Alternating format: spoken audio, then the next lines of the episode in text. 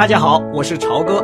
现在您听到的是专辑《听朝歌读名著》，请大家收听《战争风云》。怎么样？娜塔莉说，她抱着用毛毯包着的大声啼哭的孩子，还有什么希望吗？他还没有宣战，这么多话里没有一句宣战的话。娜塔莉用满不在乎的熟练动作，不大顾得上害羞，解开了他的毛线衫、短外衣和衬衫，露出了一边雪白的乳房，把咖啡色的毛线衣盖在孩子身上。为什么这间屋子这么冷，冰冷的？而且，杰斯特罗把一个手指放在嘴唇上，叫他不要说话。希特勒的话越来越激动，逐渐达到了高潮。他的听众已经沉默了很长的时间，这个时候爆发出一片鼓掌声、欢呼声和“元首万岁”的喊叫声。艾伦，这是什么意思？杰斯特罗提高了声音，盖住了群众刺耳的喧闹。恐怕就是这个了。他说他已经召见了美国的外交官员，把回国的护照交给了他们。这时候，群众就开始欢呼了。是啊，我只能说，我也觉得吃惊。娜塔莉用一只手指抚摸着孩子的脸庞，当孩子安静下来开始吃奶的时候，他凄然微笑了一下。你只不过是饿了，小调皮是不是？他的叔叔说：“墨索里尼还要演说呢。”过一两个钟头，我们就会知道结果了。是啊，艾伦，他会怎么选择呢？艾伦把收音机关掉了。我想横竖就是这样了。我想喝一杯雪莉酒，你也来一杯吗？不不，我今天最好保持头脑清醒，看他们还有什么话要说。杰斯特罗倒了满满一杯酒，一口喝下去，然后又倒了一杯，身子缩在扶手椅里，慢慢的喝着，无目的的环视着这个堆满了手提箱和木箱的又高又宽的寒冷的房间。旅馆静悄悄的，外面的马路上也是静悄悄的。不要灰心呐，塔里，你知道吗？在一九三九年。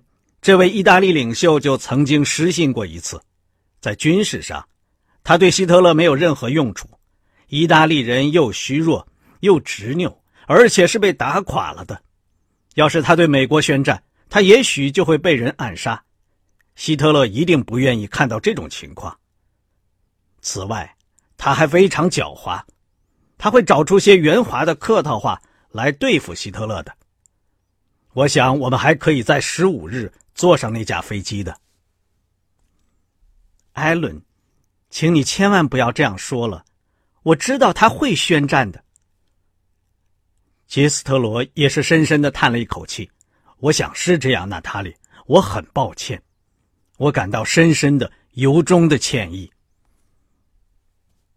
娜塔莉举起了一只手，手掌向外。不不，艾伦，不要这样，这样有什么用处呢？让我说下去吧，把你和你的孩子都拖累在这里面，真让我受不了。我绝没有。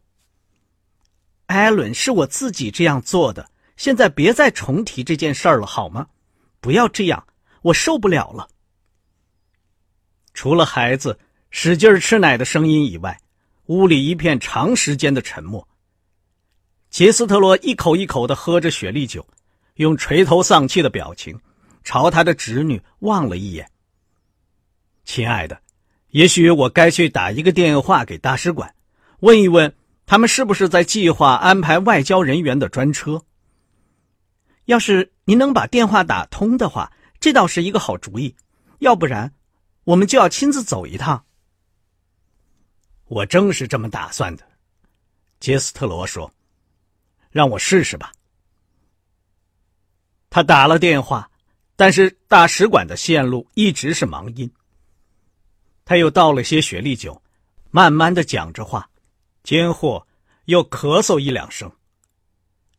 一个历史学家容易犯的一个错误，就是会歪曲一个人对现在的看法。我似乎是把望远镜倒过来去观察当前的形势了。那些人物看起来渺小而滑稽，那些事件看来都那么琐碎、那么重复、那么平凡。我想，我能很好的了解过去，我对将来也看得很清楚，只是对于现在，我却是这么糊涂，亲爱的。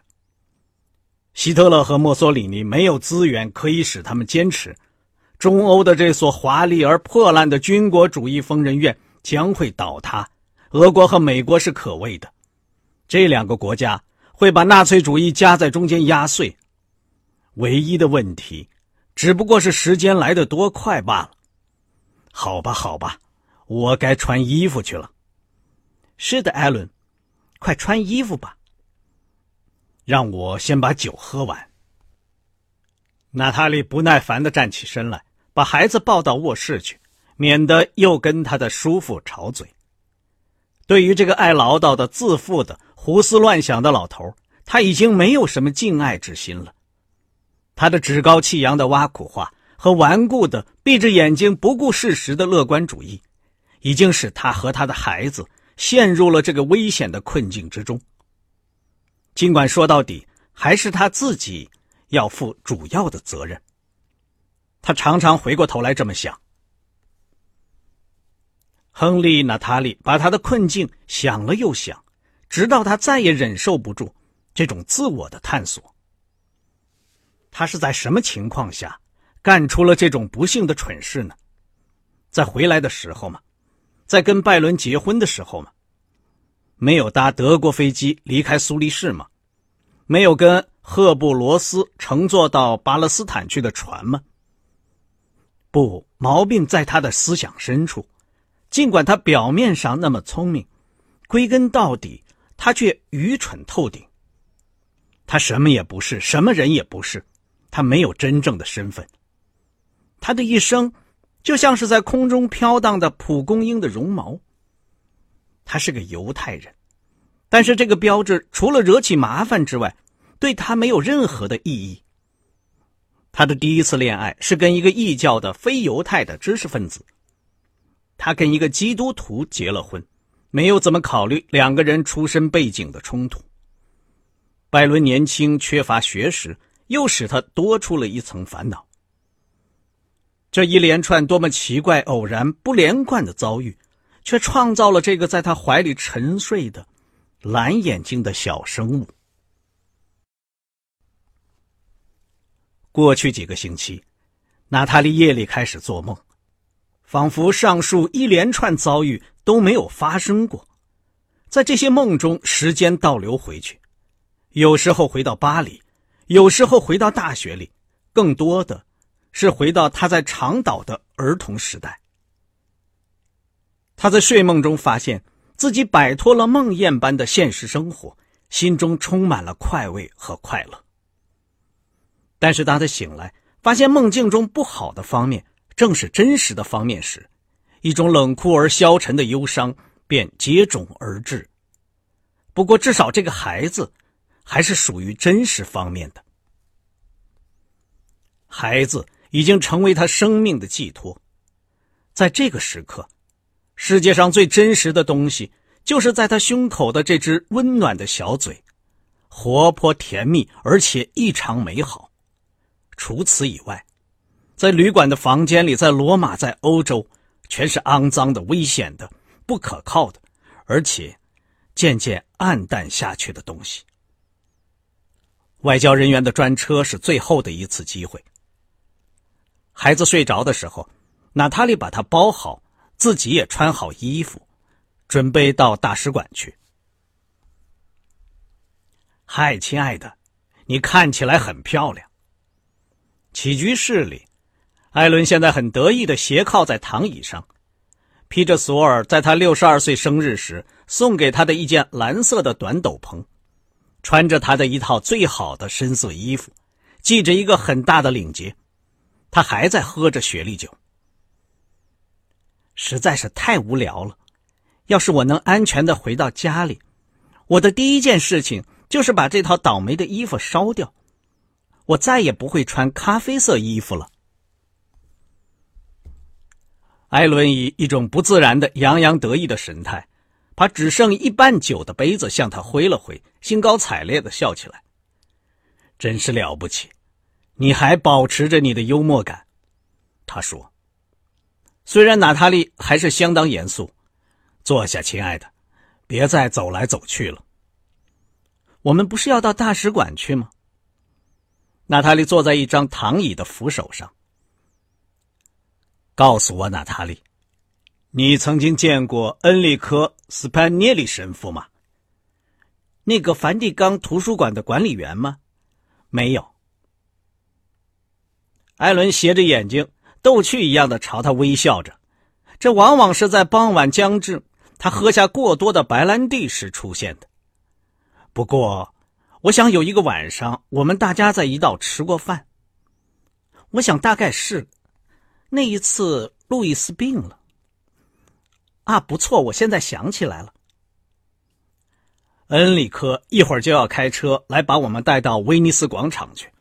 他认识所有的新闻记者，我们可以在新闻记者席听墨索里尼的演说。什么？我的天哪！我可不愿把孩子带到法西斯暴徒那里去。那怎么？杰斯特罗举起手来，要他注意，匆匆的在一张便条上写了几行字，同时继续跟他讲话：“亲爱的，这是看得见的历史。既然我们处在这样的境地，我们还不如充分利用它。”艾伦递给他的那张便条上写着：“要是宣布战争，他会一直把我们送到大使馆去，就是这个打算。”我们不能待在旅馆，在这里我们可能被抓走。娜塔莉在下面写上一句：“为什么你信得过他？”他们不敢肯定他们的房间里装有窃听器，但是有时候他们写便条来对话，作为一种预防措施。杰斯特罗向他眨了眨眼睛，把眼镜拿下来，用一块手帕擦了擦。这是娜塔莉早已熟悉的，他要高谈阔论的一种不自觉的信号。艾伦轻轻的说：“娜塔莉，你知道我是一个天主教徒吗？”“什么？你说的是什么意思？”“啊，那你是不知道了。我想这些年来你也许很机警。告诉你，我讲的完全是真话。”艾伦往往在喝白兰地或者雪莉酒的时候，发表一些古怪的言论，但他可从来没有讲过这种离奇的话。娜塔莉被他弄糊涂了，耸了耸肩膀说：“我该怎么说呢？你是认真的吗？”“是的，非常认真，亲爱的。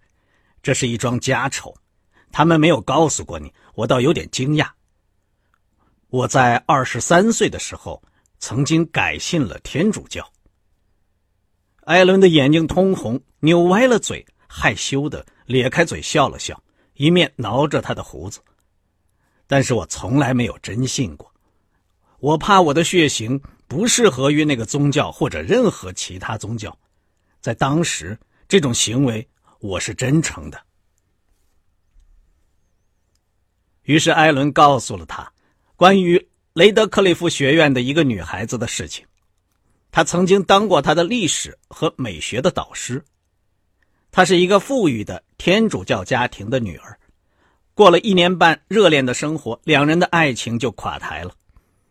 后来，他离开剑桥大学，在耶鲁大学完成了博士学位，把那个女孩子和他的一切记忆都抛在脑后了。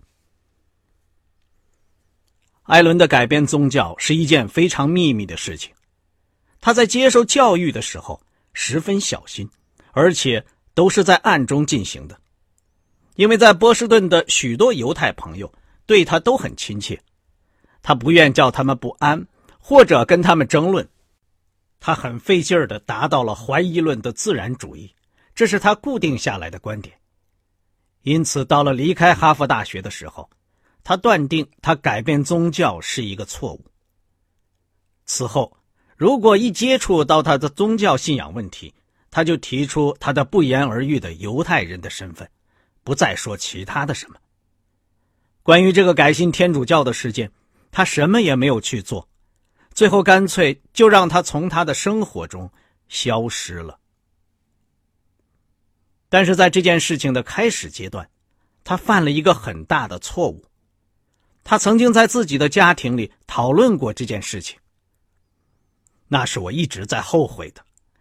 他愁容满面地说：“这件事大概缩短了我父亲的寿命。”那个时候，我母亲已经死了，而你的父母肯定忘不了这次打击。我们后来永远的疏远了。虽然我曾告诉你爸爸，这个阶段已经过去了。我认为，我自己只是个不信教的犹太人，别的没有什么。但这也没有用处，他们最后跟我断绝了来往。当每月读书会选上一个犹太人的耶稣的时候。路易斯曾经写了一封态度生硬的短信给我，他的拉比要我到他的教堂里去讲道，他的措辞使我难以接受。我觉得他的信写得很残酷，我很亲切的回了他一封信，但是婉言谢绝了他。事情就是这样，从此以后，他们两个人中间的任何一个我都没有再见到过。娜塔莉在三十多年内。这件事除了你以外，我只跟一个人谈过，这个人就是恩里科·斯班涅里。九月中旬，当我从瑞士回来的时候，我把这件事告诉了他。我觉得这可能是有好处的。他是个了不起的人，一位杰出的古典学者。当然了，他对早期的拜占庭文化的研究不是那么出色。他是一个极其富有同情心的人。他从来没有跟我的宗教见解发生过争论，只是写了一封信到美国去要证明。他最后得到了那个证明文件，我也有几份副本。所以，亲爱的，我们在梵蒂冈也有朋友。我希望我们不会用得着他们，但是，这也是一种保证啊。娜塔莉心里只想到可能对他孩子的影响。听了这个事情，又惊异又高兴。这好像是找到了打开一间地牢房间的一把被遗忘的生锈的钥匙。艾伦年轻时在宗教问题上的波动是他自己的事情，但是这个技术性问题，确实也许会带来帮助和庇护，甚至在紧急的时刻，也有助于他们逃走。这个真相也终于说明了。他的父母对艾伦那种很奇特的、勉强而又不高兴的态度。娜塔莉说：“哎呀，艾伦，我简直吃惊的有点喘不过气了。不过，我觉得你真是非常的聪明，在四十多年以前就不再做一个犹太人了，这是何等的先见之明啊！怎么了？我还是个犹太人嘛，你不要搞错了。你知道。”保罗在他改了宗教以后也是这样。那么，你不会像你父母那样讨厌我吧？这可多好。娜塔莉的嘴唇上皱起了一片讽刺的微笑。一个犹太人的耶稣，真的？可是你是在骗人呢。他是一个犹太人的耶稣。艾伦·杰斯特罗在他很厚的短斗篷里把腰伸直了。很得意的把他长满胡子的下巴抬起来。这一点我要坚持。这部书是跟我自己激烈斗争的成果。我在大学里发现，丰富的基督教思想艺术的整个结构就建立在这个被巴勒斯坦人叫做被谋害的犹太人身上。我当时真有点着迷了。我们犹太人假装那个结构并不存在，娜塔莉。就像你父母和我父母那样的犹太人，不过你知道这种说法没有用，事情是明摆在那儿的。最后，我抛开宗教上的隐喻去探查，照耶稣本来的面目去认真对待他，力图抓住历史的真实。这就是我斗争了一年多的实质问题。我发现一个特别感人、特别有吸引力的人物，我的一个天才的悲惨的穷亲戚，以前就住在巴勒斯坦，所以这部书真的……就在这个时候，电话铃响了起来。啊，杰斯特罗说，他从椅子上一跃而起，这准是恩里克，亲爱的，快去抱孩子吧。娜塔莉犹豫了一下，然后说：“好，我们走吧。”刚才您听到的是《听潮歌读名著：战争风云》，谢谢您的收听，我们下次节目再见。